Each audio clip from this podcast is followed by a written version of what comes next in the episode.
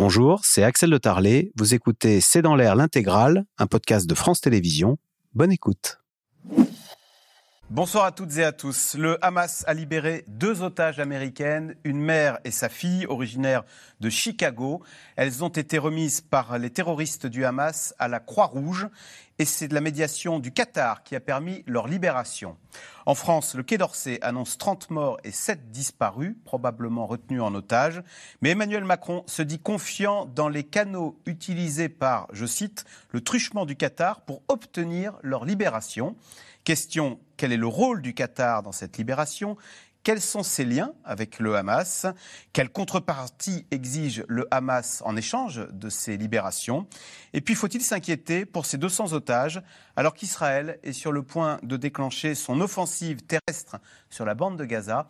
C'est le sujet de cette émission de ce C'est dans l'air, intitulée ce soir Les otages, le Hamas et le Qatar. Pour répondre à vos questions, nous avons le plaisir d'accueillir Ariane Bonzon.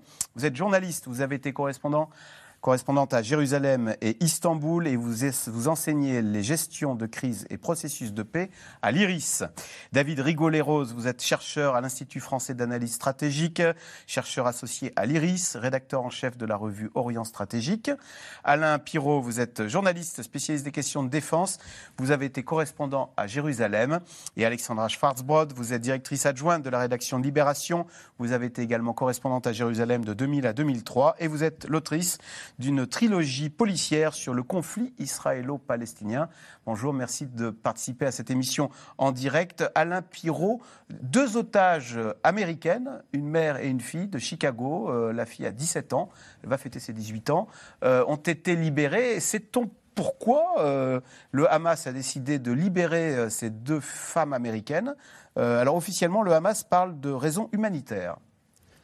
Alors, raison humanitaire, il y a beaucoup de choses dans le communiqué du Hamas d'ailleurs sur ce sujet, sur l'idée de montrer, et ils le disent dans leur communiqué, de montrer qu'ils ne sont pas le mouvement euh, qui ne pense pas aux raisons humanitaires comme le laisseraient penser les Israéliens. Il y, a, un effet important dans cette libération, un effet de communication, eu égard à la visite de Joe Biden en Israël. Donc le fait que ce soit deux otages américaines, ce n'est pas anodin.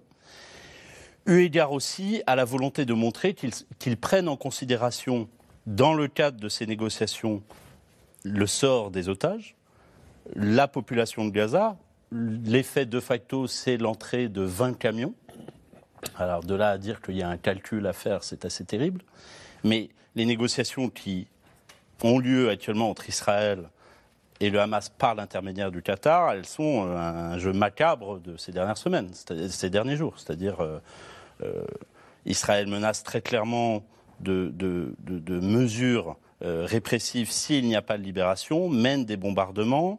Je pense que le Hamas mise beaucoup sur ses otages pour avoir une sorte de, bouclier sécuritaire pour eux, pour éviter que la réaction israélienne soit très forte. Je ne sais pas si Israël attendra euh, cette équation jusqu'à très longtemps, mais ces deux otages laissent pour beaucoup une forme d'espoir. Moi, je suis beaucoup plus pessimiste. Je pense qu'il y a un élément de communication qui est assez fort là-dessus. Au même moment, cet après-midi, ce qui me fait dire je, je suis assez pessimiste, c'est que Israël a largué un certain nombre de tracts sur les quartiers de Gaza, expliquant que les habitants qui ne passeraient pas au sud de la bande de Gaza seraient considérés comme partenaires de l'organisation terroriste en cas d'incursion militaire. Et ça, ça annonce quoi alors? Bah, ça annonce que tout se fait en même temps. Vous pouvez avoir les négociations sur les otages, la préparation d'une incursion militaire, euh, les, choses sont concomitantes. Ariane, on sait en tout qu'il y a plus de 200 otages. Le chiffre de 203 circule. Que sait-on d'ailleurs de ces otages, euh, leur nationalité euh? Bah, On voit que ce sont des profils très variés. À première vue, ce sont des profils assez variés. C'est-à-dire qu'il y a à la fois des femmes, des enfants, il doit y avoir des militaires aussi. Il n'y a, a, pas de journal... J'ai pas entendu parler de journalistes parce que vous savez, vous avez un, un otage ne vaut pas tout à fait le même prix selon qu'il est militaire, selon qu'il est civil, selon qu'il est binationaux. Il semblerait qu'il y ait quand même 20 nationalités qui est 20, pays qui est des, otages parmi enfin qui, et il y a des nationalités qui sont plus bankable que d'autres? Alors bah, là on voit les, Américains les Américains. c'est un, geste. Euh, je crois que surtout le problème c'est quelles sont les nationalités qui ont des bons contacts avec les médiateurs avec les pays médiateurs. Il y a trois pays médiateurs en général. C'est l'Égypte euh, le Qatar et la Turquie c'est un peu c'est ceux qui ont, par le passé, en particulier l'Égypte. L'Égypte a l'air cette fois-ci un peu hors, hors course. C'est le Qatar. Mais ce que je trouve très intéressant là dans cette histoire, c'est le rôle du Comité international de la Croix-Rouge. Alors d'ailleurs, on, a vu en pleine nuit, enfin on va voir les images, ils ont donc les gens du Hamas qui sont des terroristes euh, leur ont donné gentiment, allez, euh, hop. Alors, ce ne sont pas des médiateurs, hein. c'est le Qatar qui, négocie ça. Mais le CICR, depuis, depuis 1972, a une, charte très précise, qu'est-ce qu'ils peuvent faire, qu'est-ce qui... Alors, si vous voulez, eux, ce qu'ils font, c'est la logistique. Et ils connaissent très bien le terrain. Ça fait des décennies que le CICR est dans, dans les territoires palestiniens, en Israël. Ils connaissent parfaitement bien tous les acteurs. Mais ce ne sont pas des négociateurs, mais c'est eux qui aident à euh, conduire les, otages, à les sortir. Et ça, c'est très important pour, pour une libération d'otages. C'est que là, il y a, y a quand même ce CICR. la Croix-Rouge peut faire la logistique de cette libération des otages. Voilà. Et il y a des pays, par exemple en Turquie, le, CICR n'a pas le droit d'être là il aurait pu être utile à un certain moment, il ne l'a pas été. Alexandre Schwarzbrod, Alain Pirot disait à l'instant, euh, est-ce qu'il y a probablement un lien entre la visite de Joe Biden et la libération de ces deux otages euh, américaine. Euh, pour Joe Biden, euh, la question des otages est au moins aussi importante que le reste ah Oui, c'est primordial et c'est très intéressant ce qui s'est passé cette semaine et la façon dont Joe Biden s'est emparé de, cette affaire. on voit bien qu'il y a des considérations internationales et intérieures. Hein. On est à moins d'un an des élections et donc Joe Biden a besoin, ne peut pas donner l'impression aux Américains qu'il est faible, d'autant qu'il est entouré de cette image qu'il est vieux sénile, etc. Donc tout de suite, il a réagi assez vite. Euh, il, est, il est le premier à être venu. Euh, il a fait donc cette visite éclair, durant laquelle il a réussi à arracher donc euh, à l'Égypte le, passage des, convois humanitaires. il a bien entendu discuté avec les uns et les autres. J'imagine qu'il a pesé de tout son poids avec les uns et les autres pour récupérer les otages. mais c'est finalement c'est très nouveau pour Joe Biden parce que euh, ces dernières années, Joe Biden avait plutôt donné l'impression de se désengager euh, des affaires du monde et notamment euh, des pays des pays arabes. si vous voulez, il en avait assez de ce qui avait plombé un peu ses prédécesseurs, qui s'étaient enlisés, qui en Afghanistan, qui en Irak, et donc il voulait se reconcentrer sur la scène intérieure. Là, il a bien vu que ce n'était pas possible. Il fallait qu'il montre que les États-Unis avaient encore un rôle à jouer. déjà, on voit bien qu'il est menacé dans son image de maître du monde par la Chine et par euh, bah, Poutine qui a lancé sa guerre euh, en Ukraine et qui a semblé menacer les intérêts européens et américains. Et, là, il, a décidé de reprendre la main. Et cette visite éclair, qui était finalement, il a passé quelques heures, hein, finalement euh, pas, beaucoup plus, mais a eu un impact quand même très important au niveau de l'image des États-Unis, de cette volonté de reprendre la main. Et donc, on peut imaginer, pour lui, c'est une victoire incroyable de que ces deux, que ces deux américaines aient été euh, libérées. Ce sont les premières. Personne n'y croyait plus parce que finalement, tout le monde avait l'impression qu'on ne reverrait plus ces otages, qui seraient soit morts sous les bombardements israéliens, soit tués par euh, euh, les hommes du Hamas. Donc, donc on, peut, on imagine que bien évidemment, en coulisses, les, les, téléphones ont chauffé, les tractations, tout ce qui était possible et imaginable d'échanger pour obtenir ces deux, ces deux libérations. Est-ce que ça veut dire que c'est un début? Je pense qu'on est en pleine bataille de l'image aussi, pleine bataille médiatique. Cette semaine, on l'a bien vu avec l'explosion euh, dans, l'hôpital de Gaza, qui tout à coup a semblé faire retourner euh, l'opinion mondiale, puisque au, début, euh, tout le monde a cru que c'était une frappe israélienne, et puis très vite, il s'est avéré que ce n'était pas si simple, et finalement, il s'est avéré que selon, les plus grandes probabilités, ce serait plutôt une requête du, djihad islamique, mais ça a suffi à faire descendre dans la rue des foules euh, de, gens, de manifestations pro-palestiniennes et anti-israéliennes. Et donc le, Hamas a bien compris qu'il y avait là une carte à jouer en termes médiatiques et que là, du coup, euh, finalement, il sortait plutôt euh, vainqueur, si je puis dire, de cette séquence de libération des otages, alors qu'Israël est très embêté, parce qu'Israël, qui avait prévu de lancer son offensive terrestre très probablement ce week-end, là se retrouve, euh, il y, a tous les pays qui lui disent, et toutes les familles des, otages qui lui disent, ne bougez pas, parce que peut-être qu'on a une chance de, récupérer nos otages. Voilà, et on voit les manifestations euh, dans le monde arabe. David Rigoleros en voit l'importance de l'image, hein, puisque cet hôpital bombardé, ça a suscité euh, de l'émotion dans tous les pays arabes et jusqu'à la place de la République euh, jeudi soir. Euh, le Hamas a 200 otages. Donc ce sont 200 jokers qu'il va pouvoir abattre comme ça pour attirer l'attention.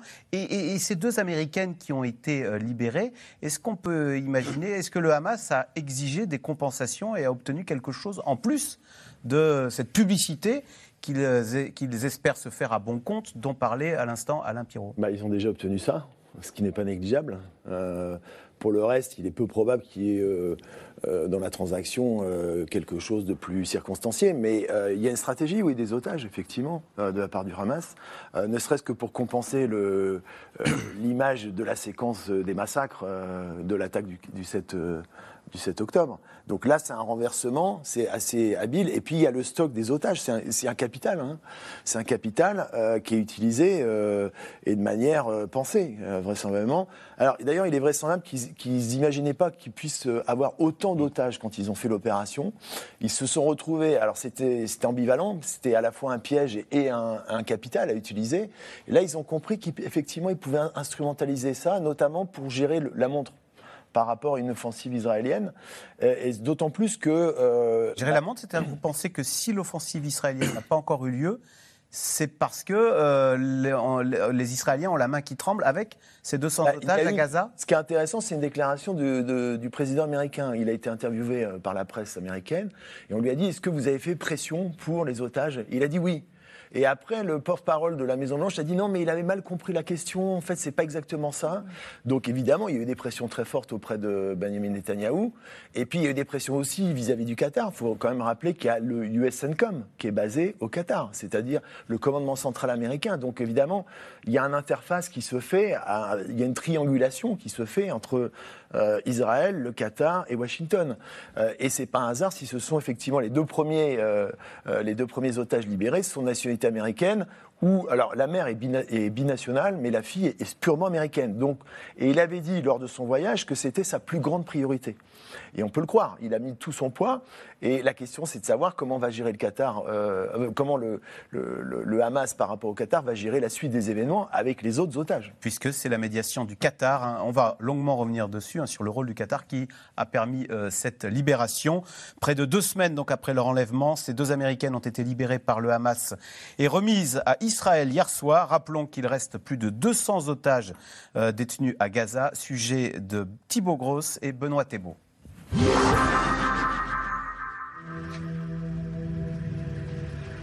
Deux visages.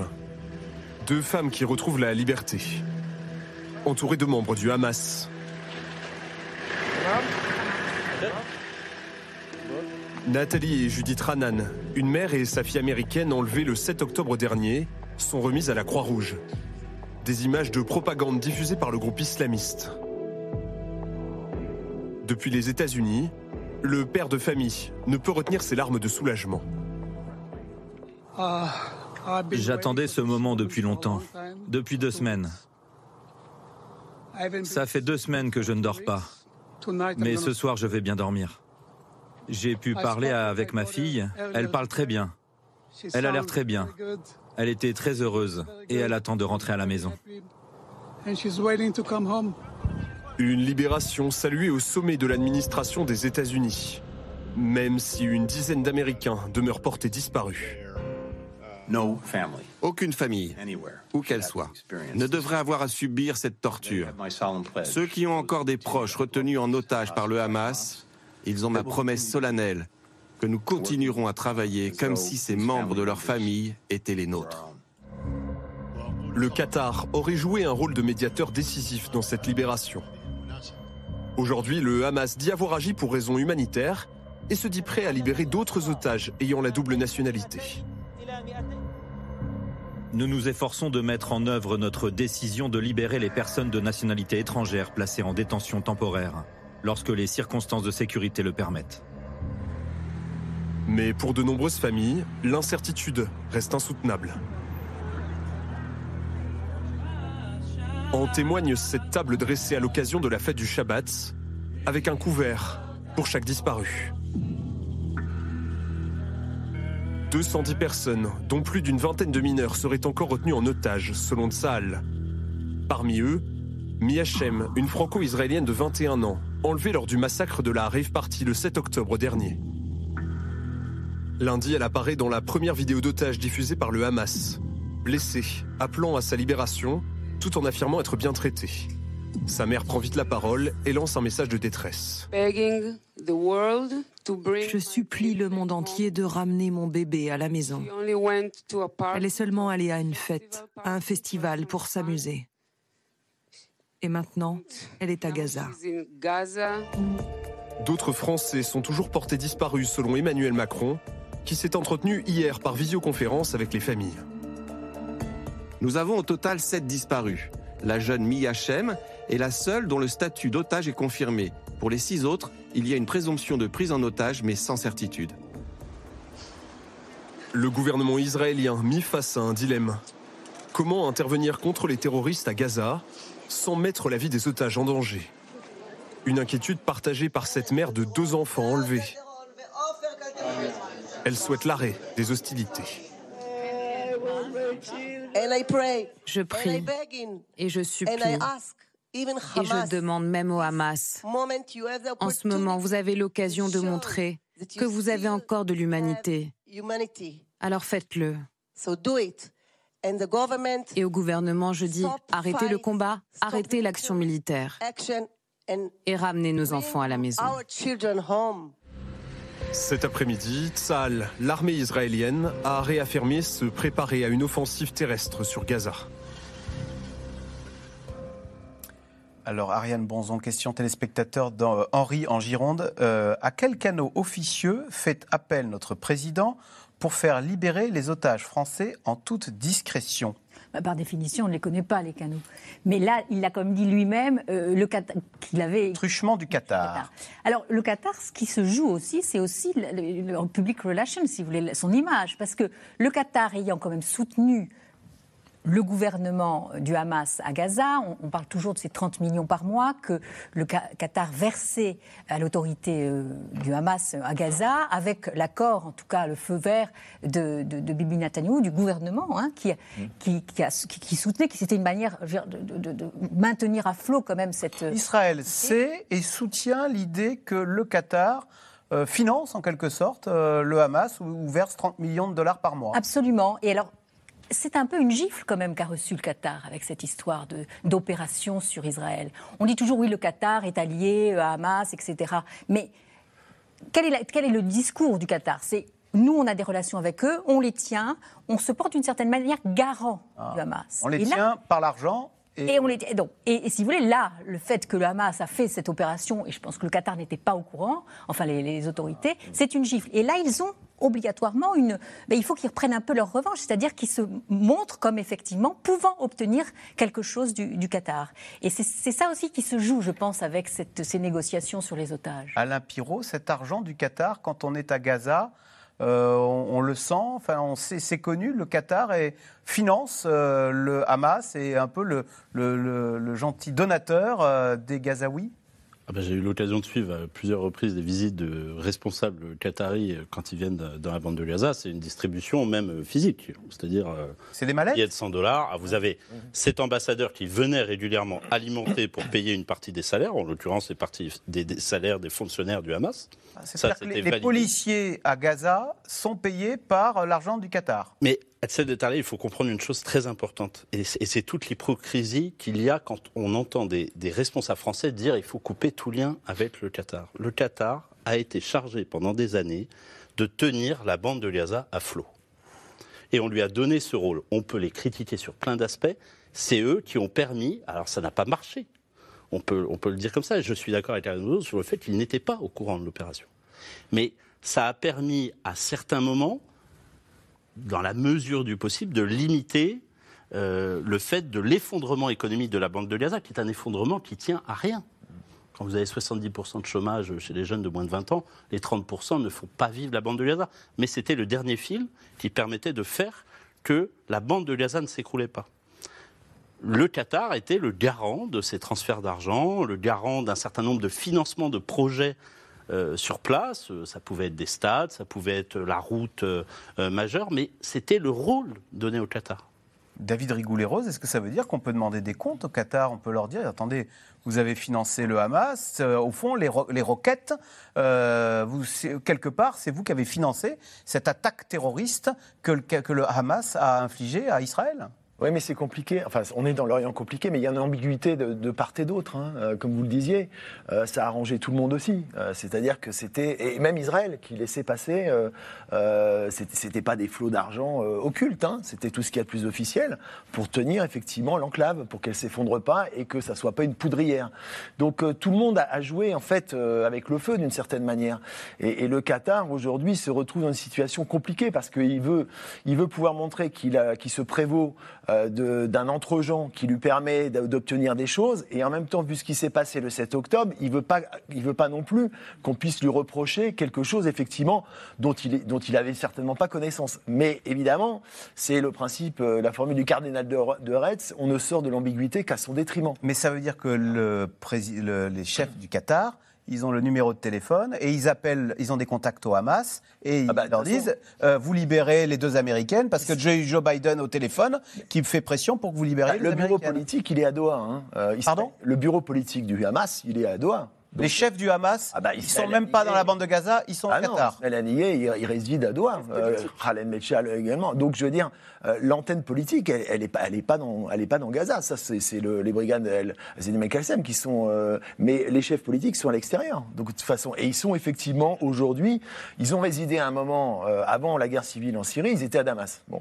Mais ils ont basculé ensuite, à partir de 2012, à, Doha. Et donc, tout à fait officiellement, ils sont présents à Doha, ce qui permet évidemment d'entretenir des liens et notamment de négocier éventuellement favorablement pour, pour les otages. Mais tout est compliqué. Hein. Eh oui, mais Ariane Bonzon, est-ce qu'on ne peut pas reprocher au Qatar d'abriter chez eux, enfin des terroristes qui viennent d'infliger quelque chose d'épouvantable Et finalement, quand on, on, héberge, on est complice? Écoutez, l'autre canal, c'est l'Iran.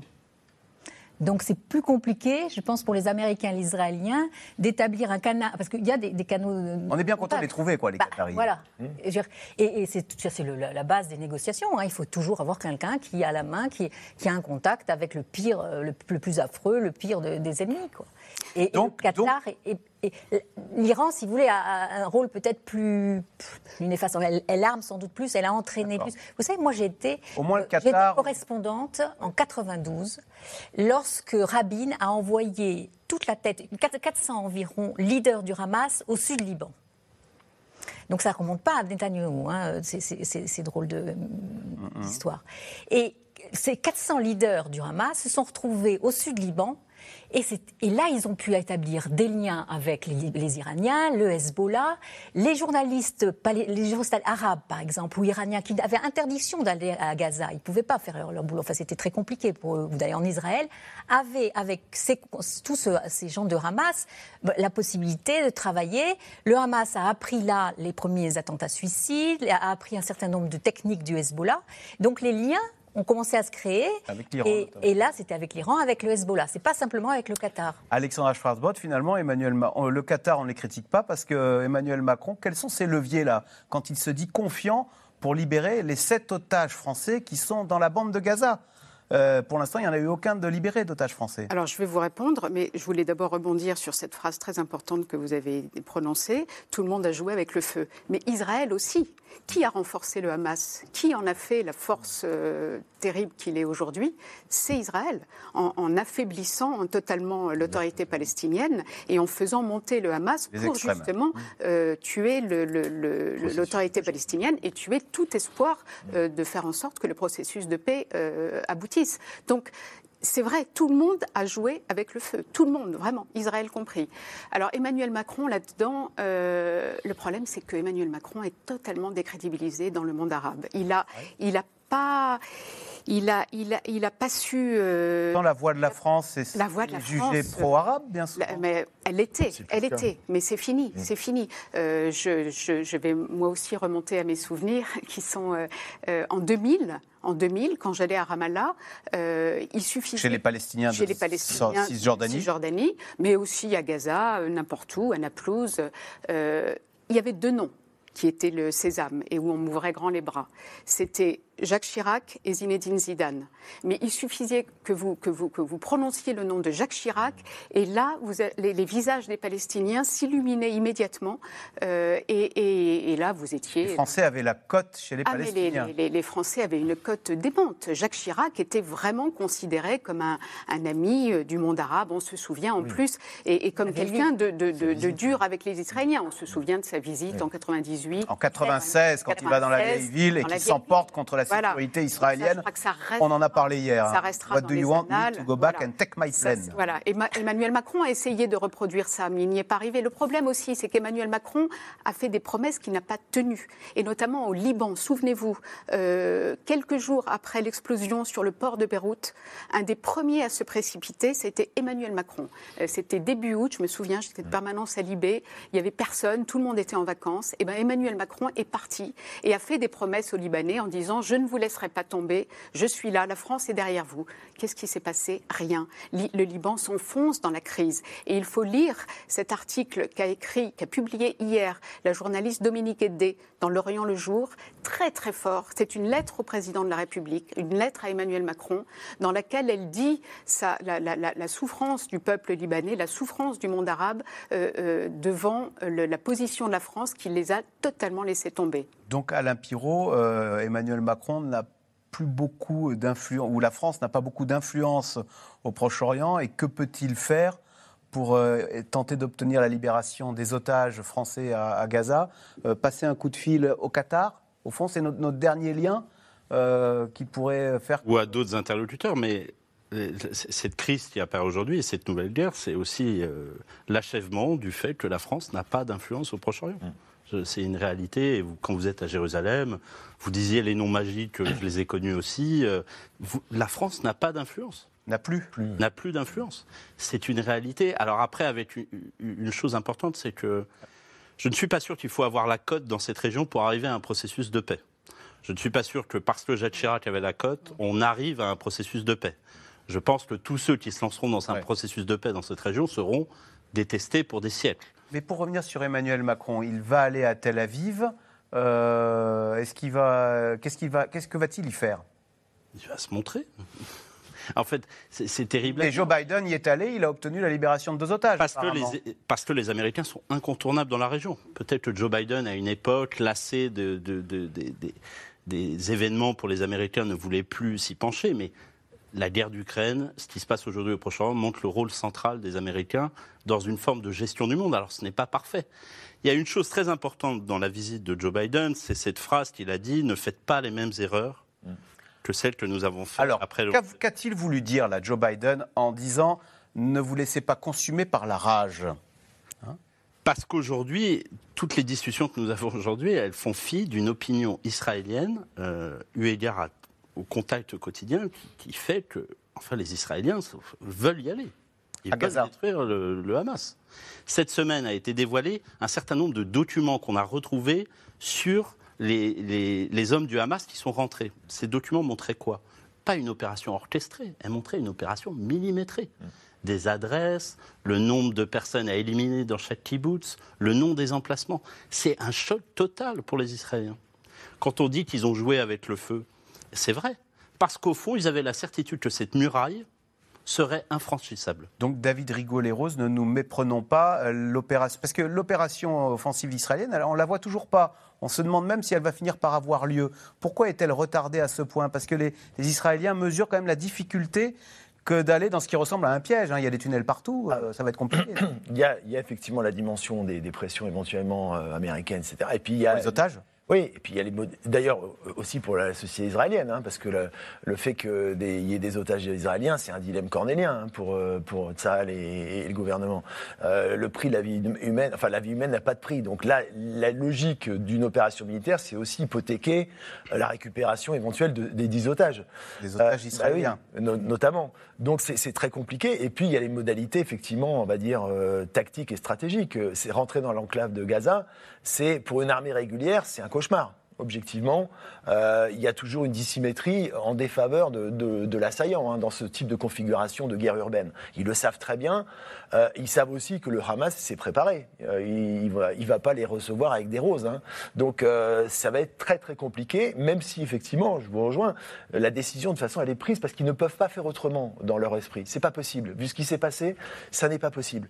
Donc la question pour les Américains, c'est effectivement de mettre éventuellement des bornes, enfin des limites, des, des espèces de lignes rouges en leur disant n'allez pas trop loin, D'où ne faites pas les erreurs que nous avons faites en nous engageant euh, euh, un peu avec euh, émotionnellement dans, une stratégie débridée mais sur le fond, elle aura lieu. Donc c'est des arbitrages qui sont très compliqués euh, à établir. Ariane Bonzon, donc on sait que les, les, euh, les, euh, Israéliens ont dit ceux qui restent dans la bande nord de Gaza seront considérés comme appartenant au Hamas. Alors ça veut dire, on parlait des otages, il y a 200 otages. ces otages, il faut les préserver. Est-ce qu'on imagine que le Hamas les a peut-être déplacés vers le sud de la bande de Gaza? C'est-à-dire que c'est des, otages, ça, il faut les nourrir, il faut les garder à peu près en bonne santé. C'est quand même lourd comme logistique. 30 morts côté français, on a appris ça. Donc ça, c'est quand même très important. Euh, comment, qu'est-ce qu'ils vont en faire? Euh, C'est pas si facile que ça. Est-ce qu'il y en a toujours 200 vivants? On ne sait pas. Enfin, je veux dire, c'est, euh, quand même, on peut pas se balader avec son, son otage comme ça. Enfin, je veux dire, c'est quand même une affaire compliquée. Moi, j'ai pensé à une chose aussi qui est importante. Quand ils disent on va faire un effort pour les otages binationaux, pourquoi ils disent ça, le Hamas? Parce qu'ils savent qu'à travers tous les pays, il y a un grand mouvement des sociétés étrangères, enfin des sociétés en France, euh, en Europe, euh, ailleurs, en solidarité avec les Palestiniens.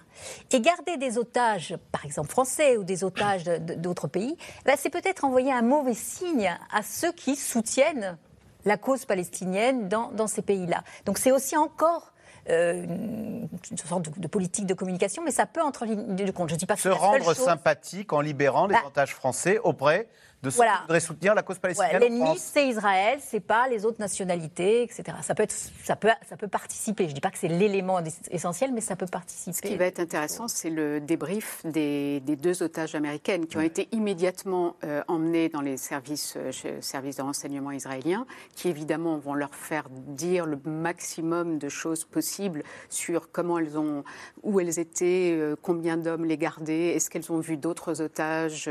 Ça, ça va être très intéressant. Malheureusement, on n'aura sans doute pas le détail de ce qu'elles vont raconter, puisque certains détails sont importants, euh, ils doivent rester secrets, euh, mais ça va donner pas mal d'éléments euh, intéressants à Israël et aux, et aux Américains. Il y a une chose importante aussi pour une opération militaire, c'est qu'une opération militaire doit se faire par surprise.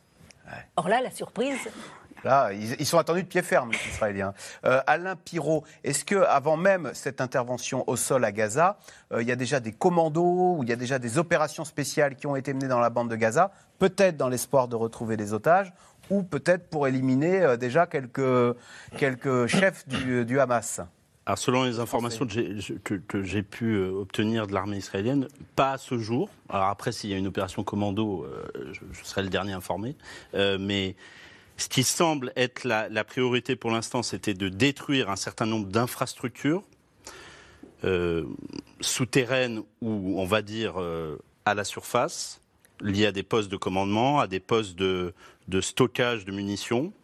Il y a eu des mesures de rétorsion, c'est terrible, mais euh, un certain nombre de gens qui ont pu être capturés en Israël après avoir mené l'opération du 7 octobre, leur identité ayant été connue des services israéliens, Israël a fait le choix de bombarder les maisons euh, emblématiques de ces familles-là et, ces maisons, elles contiennent toute la famille à cet instant-là. Euh, il y a eu des mesures aussi de, bombardement des tours, ça c'est vrai, parce que les tours ont toujours une organisation souterraine, les sous-sols, euh, un certain nombre de parkings souterrains, etc. Il est clair que les commandos, et notamment un, commando célèbre chez les Israéliens, la Chayetet 13, qui est un commando d'officiers de marine, sera en première ligne. Euh, je sais que les communications qu'il y a pu y avoir avec les officiels américains, elles sont sur des exemples qu'on a connus en Irak, à Ramadi, à Fallujah, quand il fallait rentrer dans des villes mais nettoyer les, infrastructures d'organisations dites terroristes. Donc, tout se prépare. Alors après, qu'il y ait le calendrier des otages en même temps, c'est vrai. Mais ce qui est certain, c'est que cette semaine, il y a eu beaucoup de repérages, beaucoup d'avions qui ont survolé Gaza avec des hommes emmenés pour repérer les lieux. Euh, voilà. Ça fait partie de, l'équation. Alors on vient de le dire, hein, cette libération a pu avoir lieu grâce à une médiation du Qatar. Le petit pays du Golfe où sont réfugiés de nombreux dirigeants du Hamas dispose d'une position stratégique entre les deux camps. Sujet de Barbara Steck avec Michel Au petit matin, le 7 octobre dernier, le monde découvre les premières images de l'attaque surprise contre Israël. Une opération aérienne et terrestre, suivie de près par le chef du bureau politique du Hamas, qui se met à prier devant sa télévision. Ismaël Agnier va ensuite prendre la parole.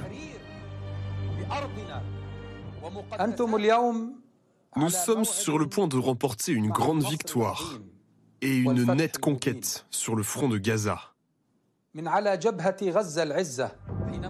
Derrière lui, Jérusalem et son dôme du rocher. En fait, un simple décor, car le chef du Hamas est à 2000 km de là, à Doha, au Qatar. Ici même où les États-Unis ont leur plus grande base militaire, au Moyen-Orient. Le Qatar est un bon ami et un partenaire fiable et compétent. J'informe le Congrès que je vais désigner le Qatar comme un allié majeur non membre de l'OTAN, afin de refléter l'importance de nos relations. Je pense que cela aurait dû être fait depuis longtemps. C'est une relation très forte et nous sommes très fiers de ce que nous avons accompli. Le Qatar, ou l'art du grand écart diplomatique, ami des États-Unis et du Hamas. En quelques décennies, ce petit émirat pas plus grand que l'île de France, est devenu un acteur incontournable dans le monde. Le Qatar tire sa puissance de ses finances et de son gaz naturel. Organisateur de la dernière Coupe du Monde, il est propriétaire du Paris Saint-Germain, de la chaîne Al Jazeera et financerait le Hamas. 30 millions de dollars tous les mois pour payer les fonctionnaires et l'électricité à Gaza. Il est inadmissible que le peuple palestinien reste aujourd'hui prisonnier de l'occupation coloniale israélienne. Pour le grand reporter Georges Malbruno, la force du Qatar est aujourd'hui de parler à tout le monde.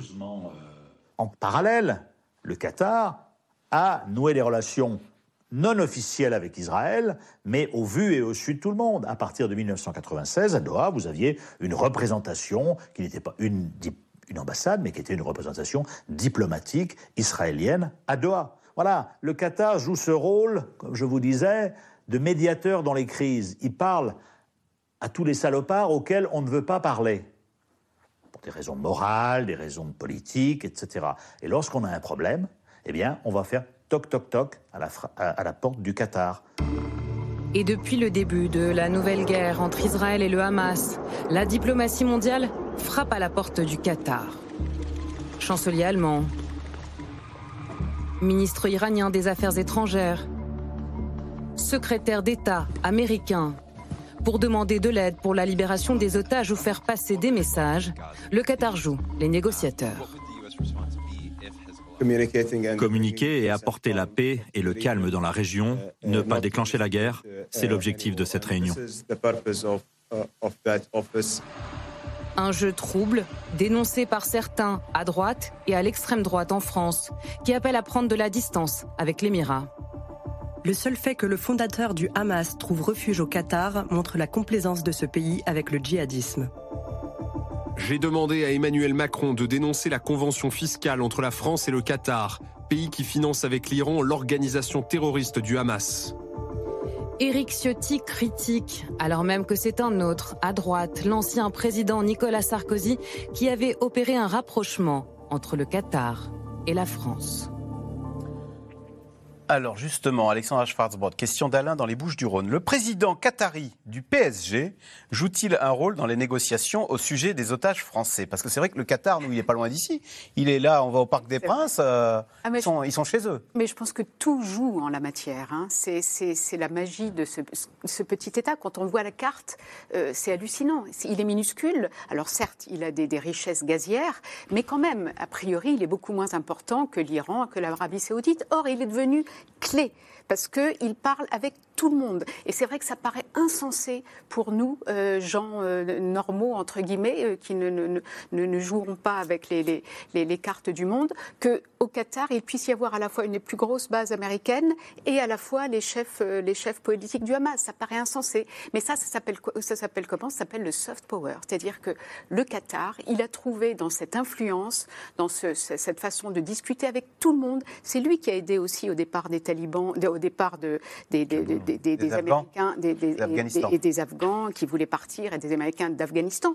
Ils discutent avec tout le monde, les talibans, les, talibans, les, religieux, les laïcs, les, gens de gauche, de droite, tout le monde. Euh, et c'est ça qui lui permet, dans des moments de crise comme, comme celui-là, euh, d'être au cœur euh, du, des négociations et de pouvoir jouer de telle carte ou telle carte. Et Emmanuel Macron, bien sûr, il a joué de la proximité aussi euh, entre les, deux pays en matière de, football. Et souvenez-vous, euh, souvenez-vous, quand beaucoup de voix se sont élevées en France pour demander le boycott du, du, mondial. la, Coupe du Monde de football au Qatar. Au Qatar c'était impensable pour Emmanuel Macron, parce qu'il sait très bien le rôle crucial que joue le Qatar. Ariane Bonzon, est-ce qu'on voit là l'influence de ce qu'on appelle le soft power, enfin, ou le, le, résultat, c'est que le Qatar s'est rendu aimable aux yeux de tous les amoureux du football et du PSG, et que bah, finalement, on ferme les yeux sur le fait que euh, ce, que ce que dénonçait à l'instant Eric Ciotti, qu'il finance le Hamas, qui est une organisation terroriste. Oui, il y a eu des moments un petit peu difficiles pour lui quand même, en particulier parce qu'on lui reprochait d'être très aligné avec les frères musulmans, et qu'il lui reproché l'Arabie saoudite. Donc il y a eu un moment où il a quand même été un peu isolé avec son allié la Turquie, parce qu'il est très proche de la Turquie, pour euh, leur, leur commerce avec les frères, les frères musulmans, qui sont en revanche les, ennemis de, de l'Arabie saoudite. Et on a vu Nicolas Sarkozy euh, en totale empathie, sympathie avec le Alors, ce qui est sûr, c'est que d'abord, il, y, a des relations économiques extrêmement fortes entre la France et euh, nous avons livré, je crois, une trentaine de rafales euh, euh, au Qatar. Il y a un dialogue stratégique. Je crois que c'était en juin qui, qui, a été présidé par les deux ministres des Affaires étrangères, si je ne me trompe pas, français et qatari. Total est très présent au Qatar. Il y a, enfin, il y a un certain nombre de. Alors, il y a aussi des, des échanges culturels, etc. donc, on a des vraies relations économiques. Je crois que, bon, bah, l'une des personnes qui a joué un l'un des ministres qui a joué le plus grand rôle de temps, c'est Jean-Yves Le Drian, qui a, beaucoup développé ses relations. Justement, question de Catherine en Côte d'Or, David Rigouleros. Si le Qatar réussit à obtenir la libération d'otages français, la France devra-t-elle lui dérouler encore davantage le tapis rouge? Bah, de toute façon, comme euh, vous le disiez, il y a déjà des relations très, très importantes. Hein. Il y a un accord de coopération militaire depuis les années 90. Euh, il y a euh, l'accord de statut des forces qui a été établi d'ailleurs en mars 2019, qui prévoit justement la juridiction pour les troupes, les, les, militaires français qui seraient sur place pour leur garantir effectivement une sécurité juridique. Il y a aussi des relations économiques très importantes, les investissements du Qatar, en France par exemple, dans beaucoup d'entreprises. Euh, donc, dans le PSG, la Gardère. Mais pas seulement, pas dans des groupes industriels, ah, euh, dans des hôtels. Enfin, je veux dire, c'est donc c'est voilà, c'est très compliqué parce que il y a il y a un bilatéralisme euh, effectivement économique, stratégique avec le dialogue stratégique que vous évoquez. et alors effectivement, il y a eu une période un peu compliquée. C'était quand le Qatar a été ostracisé entre 2017, juin 2017 jusqu'à 2021, justement par l'Arabie Saoudite et les Émirats, au motif que il était effectivement, euh, on va dire, un soutien, euh, notamment via Al Jazeera euh, et aussi financier, à la mouvance des frères musulmans. Et là, on retrouve le binôme avec la Turquie, justement, Qatar-Turquie, Turquie qui a une base aussi au Qatar. Donc le Qatar ne met pas tous ses œufs dans le même palier. Il y a, une base il y a la grande base américaine, il y a une base turque, il y a des accords de coopération. Effectivement, c'est multidimensionnel. Hum. Alors du coup, maintenant, Alain Pirot, le Qatar va devoir faire oublier. Il ne le savait vraiment pas que le Hamas préparait euh, cet attentat, euh, euh, parce qu'on va lui reprocher ce qu'a dit Eric Ciotti, de financer le Hamas. alors, est-ce qu'on peut impunément, comme ça, financer une organisation terroriste en disant ah, bah, ah tiens, elle, prépare un attentat? En tout cas, dans les visites qu'il y a pu y avoir en amont ces plusieurs semaines ou plusieurs mois avant l'attaque du, 7, on ne voit pas de rencontre qui aurait pu amener cette communication les informations que j'ai aujourd'hui me font dire que oui, le Qatar n'était pas au courant. Que l'Iran euh, pouvait avoir. Ça les a sidérés aussi, euh, cette attaque du 7 octobre, vous croyez, les Qataris? Je pense que c'est dire beaucoup de choses à leur place, mais oui, je pense qu'il y a une part de sidération, y compris, de ce que j'ai compris, c'est un certain nombre de responsables iraniens. L'Iran euh, milite, en tout cas euh, participe et organise, ou en tout cas aide un certain nombre de mouvements palestiniens à organiser la lutte, mais je crois que tout le monde a été surpris par l'ampleur des attaques, y compris le Hamas. J'étais d'accord avec David sur le fait qu'eux-mêmes n'avaient sûrement pas imaginé avoir autant d'otages. Et percer aussi facilement ce mur?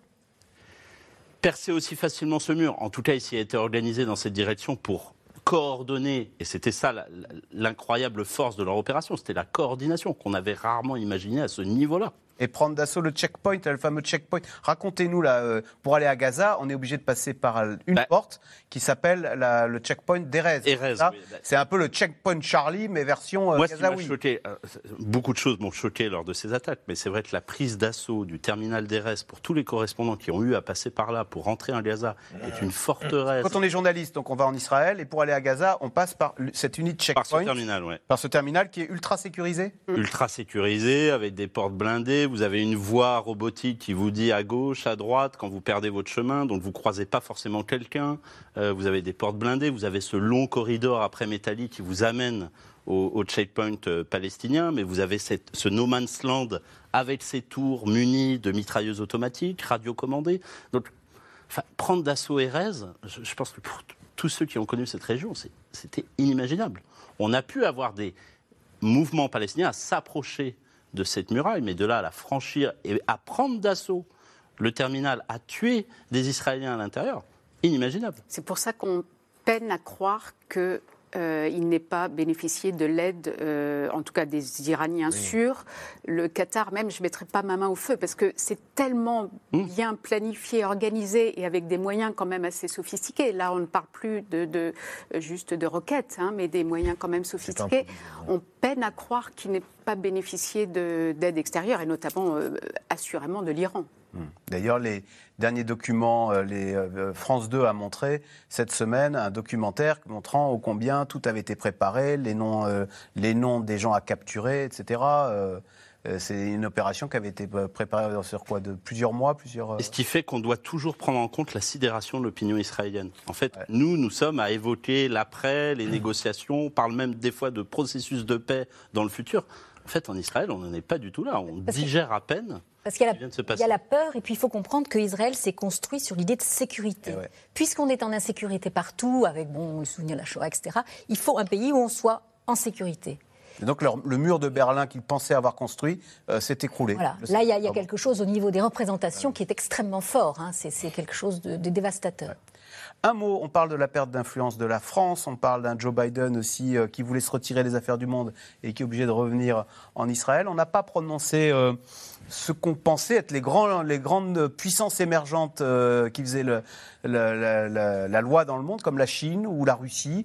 elles sont absentes de cette région du monde et ça ne les intéresse pas ou peu. Ah, plus pour la Russie, mais pour la Chine en tous les cas Ah si, ça les intéresse beaucoup. Après, c'est les modalités d'action euh, qui sont plus ou moins euh, larges. Euh, dans le cas de la Russie, on a vu que Vladimir Poutine avait des velléités de, se présenter comme un médiateur, ce qui manque pas de sel à certains égards. Ah, il a préféré cause pour la cause arabe. Hein. Oui, mais son la, priorité pour lui, c'est de, sanctuariser ses deux bases en Syrie. Et il sait que la Syrie peut, à un moment ou à un autre, être happée par la tornade qui se dessine. Euh, c'est la base de Tartus, euh, base maritime, qui lui donne un accès aux mers chaudes. Il veut absolument la conserver. Et la nouvelle base aérienne de, de Mémine. Donc, ça, pour lui, c'est vraiment un objectif central. Quant à la Chine, euh, la Chine, elle, elle veut, elle a l'ambition d'aller, de, se doter d'un costume géopolitique. Elle n'avait pas jusque-là. Jusque-là, c'était plutôt effectivement le volet économique. Mais le problème de la Chine, c'est qu'elle est très très dépendante euh, euh, des producteurs euh, régionaux de pétrole, puisqu'elle est le premier client de l'Arabie la, saoudite aujourd'hui, et qu'elle a parallèlement de très bons liens avec l'Iran. Donc la Chine est, très intéressée par, par ce qui se passe, même si elle a toujours était extrêmement prudente sur la question palestinienne. Elle n'a jamais voulu euh, trop euh, mettre les pieds euh, dans, dans cette configuration qu'elle jugeait un, peu trop compliquée. Bah, elle-même, elle ne traite pas très bien ses propres populations musulmanes. Oui, mais ça, ça, ça interfère pas. D'ailleurs, on ne fait pas le parallèle entre les Palestiniens et les Non, d'ailleurs, ça n'empêche pas d'avoir des bonnes relations avec l'Arabie Saoudite.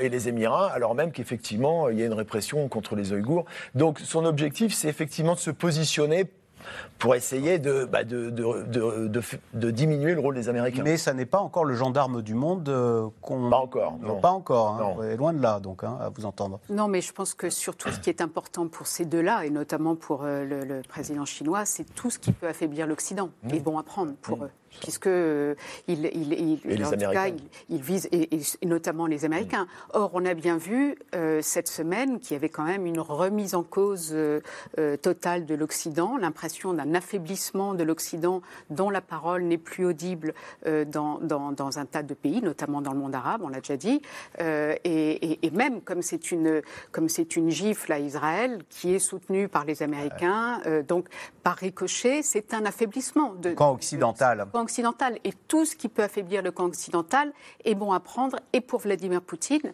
et pour le président Xi. Alors, de son côté, l'Iran fait aussi de la diplomatie des otages une spécialité.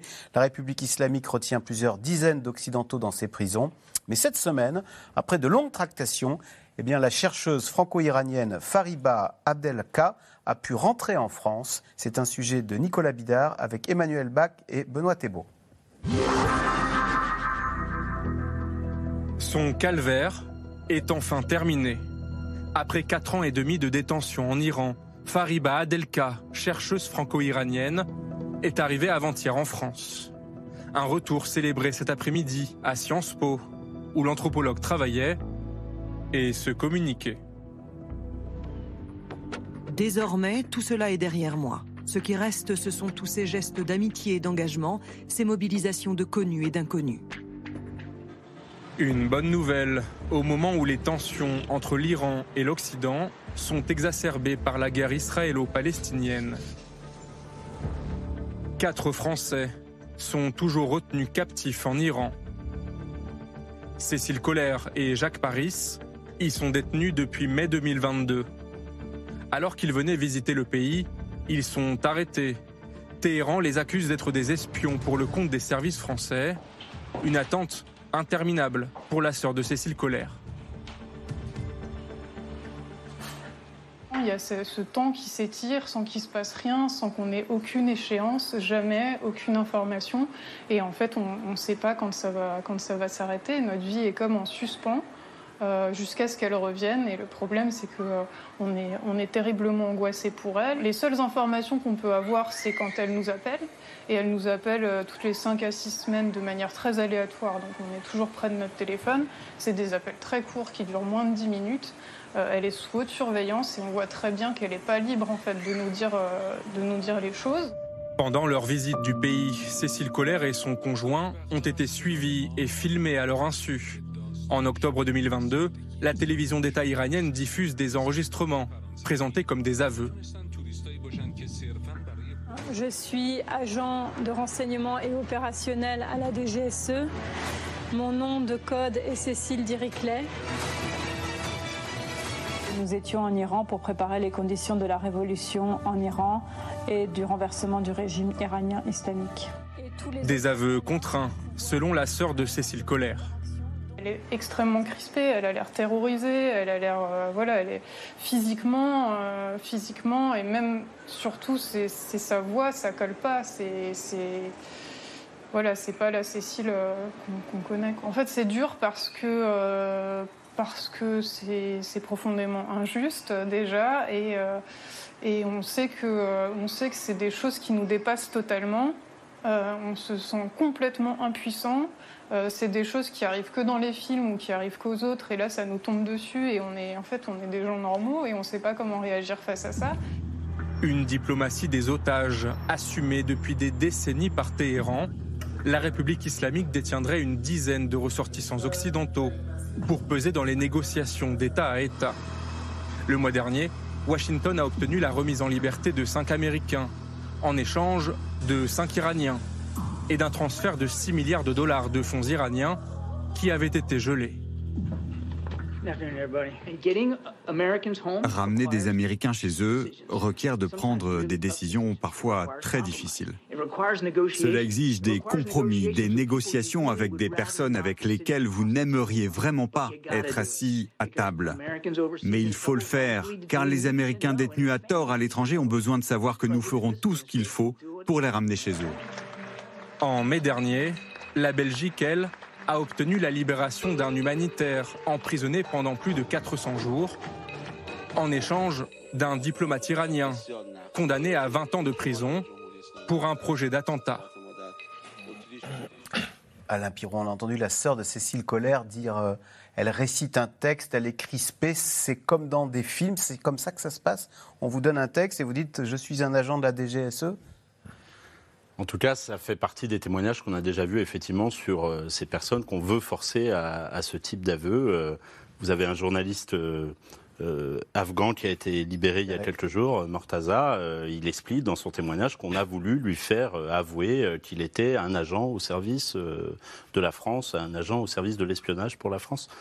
Donc c'est pas quelque chose de nouveau. c'est malheureusement ça fait partie du, des habitudes. Alexandre Schwarzbott, dans le sujet, on parlait de la diplomatie des otages. C'est-à-dire que l'Iran, au fond, euh, pour avoir des relations, pour peser dans le monde, par pays, comme ça, elle, fait, elle prend quelques otages et puis ça lui donne euh, une influence sur Londres, sur Paris Bien sûr, bien sûr. C'est le même principe que les, otages du Hamas, parce que finalement, tout le, monde, tout le monde discute, tout le monde veut récupérer ses otages, donc est prêt à lâcher des choses. Et du coup, ça vient entraver les discussions qu'un autre pays euh, mène pour libérer ses propres otages. Euh, donc ça complique considérablement la donne euh, diplomatique. Et c'est comme ça que l'Iran arrive à à peser d'une certaine manière. Euh, et puis parfois elle libère quelqu'un et du coup ça donne au niveau médiatique, euh, voilà, ça améliore l'image qu'elle avait perdue parce qu'elle a emprisonné euh, une jeune femme qui avait enlevé son voile. On voit bien que ces pays jouent là-dessus, fonctionnent là-dessus, c'est-à-dire sur le chaud, le froid en permanence. C'est aussi une façon de déstabiliser la communauté internationale et de faire en sorte que les pays, les, les grandes puissances ne sachent jamais vraiment sur quel pied danser et comment se comporter. Alors David Rigoulet-Rose, donc l'Iran a relâché cette otage française hein, qui est revenue en France, on l'a vu retourner à Sciences Po où elle enseignait. Euh, euh, en échange, alors est-ce que l'Iran a obtenu quelque chose? Certainement en, compensation? Ça, ça fait partie du secret des négociations. Je, suis dans l'incapacité de, de, pouvoir le dire. Euh, on imagine de toute façon qu'il y a une logique transactionnelle à un niveau ou à un autre. Euh, il reste encore des compatriotes hein, qui sont toujours euh, à Téhéran. Euh, donc il faut toujours être très prudent quand on évoque ces questions parce que justement, pour pas mettre en difficulté la situation des, compatriotes justement encore emprisonnés. mais ce qui est intéressant sur la, il y a une expertise iranienne, hein, mais ça remonte, c'est dans l'ADN de la République islamique. Ça a commencé avec la prise d'otage des Américains en 1979, et depuis c'est une répétition effectivement au fil des années parce que c'est c'est une, stratégie, une stratégie élaborée. Et ce qui est assez singulier, c'est qu'il y a une similitude avec ce qui se passe en ce moment avec le Hamas. Et on peut se demander d'ailleurs s'il n'y a pas euh, dans, dans, dans, dans, les modalités qui sont mises en œuvre aujourd'hui, effectivement, euh, un écho. Euh, que le Hamas a relâché deux Américaines, L'Iran vient de relâcher une Française. Bah, en tout cas, un écho dans la manière de, gérer cette stratégie des otages. C'est euh, assez singulier. Ariane Bonzon, on y arrive. Question téléspectateur de Franck en Seine-et-Marne. Israël pourrait-il s'en prendre directement à l'Iran? Puisqu'on soupçonne derrière le Hamas, on en a parlé tout à l'heure, on voit le, bout de l'Iran. Alors, on sait aussi que Bibi Netanyahu est un quand même de ceux qui étaient va en guerre contre l'Iran. Et paradoxalement, euh, il a plutôt été, il est plutôt euh, un cran en dessous de ce qu'il a pu être. Je pense que euh, la visite de Biden a, joué son rôle. quel est le message qu'ils font passer? Ils font passer, ils disent à l'Iran si le Hezbollah attaque Israël, on pourrait réagir d'abord sur la Syrie d'ailleurs, parce que la grande victoire de, ces dernières années pour l'Iran, c'est de s'être imposé quand même en Syrie avec le, le, compère russe. Hein. Donc ça, l'Iran marche sur des œufs parce qu'elle a beaucoup à perdre en vérité. Euh, toute la, force de, l'Iran, c'est d'avoir ce qu'elle appelle l'axe de résistance. Vous avez une série de, milices ou de groupuscules irakiens, pakistanais, afghans, le Hezbollah, qui est quand même son outil, euh, alors là, euh, extrêmement fort, qui est donc basé au Liban et qui a une certaine autonomie hein, vis-à-vis de l'Iran. Il ne faut pas croire que c'est. Mais enfin, bon, qui dépend quand même du grand frère de l'Iran. Et elle peut actionner ces groupes-là. Le risque, c'est qu'effectivement, ces groupuscules prennent des initiatives sans en référer à, l'Iran. Et là, ça risque de devenir un peu compliqué. On a vu, euh, il y a, il y a 3-4 jours, que les outils, les milices outils, qui étaient euh, en fait enfin, au, Yémen, qui font partie de cet axe de résistance, ont, Ce sont des, milices pro-iraniennes au Yémen. Qui ont euh, essayé de lancer des missiles et, ça a été intercepté. Contre Israël Contre Israël, et ça a été intercepté ah. par les, porte-avions américains. américains. Donc là, il peut y avoir des, choses là qui effectivement, euh, et je pense que l'Iran a extrêmement peur de ça, parce que l'Iran aussi était en train de se rapprocher de l'Arabie saoudite. Hein. Euh, donc, même si elle a joué sans doute un rôle d'entraînement d'armement, etc., euh, elle a peut-être beaucoup à perdre aussi. Et on voit bien d'ailleurs que beaucoup, le, gros but en ce moment, c'est d'essayer d'éviter un embrasement généralisé de la région. Et, et, beaucoup œuvrent en ce sens. Absolument. Et en même temps, le Hamas, lui, essaye d'embraser la région. Et il a dit d'ailleurs, euh, tout de suite après le, 9, enfin, le 9 octobre, il, a, il, a, il, a, dit qu'il avait été armé. Enfin, il y a eu des déclarations comme quoi l'Iran avait joué un rôle pour les soutenir, pour les armer. Ensuite, il a essayé de mettre la Russie dans, dans, l'affaire. Enfin, il y a eu des déclarations comme ça à la BBC. Le Hezbollah pourrait en faire plus. Hein. Voilà. Allez, tout de suite, on revient à vos questions.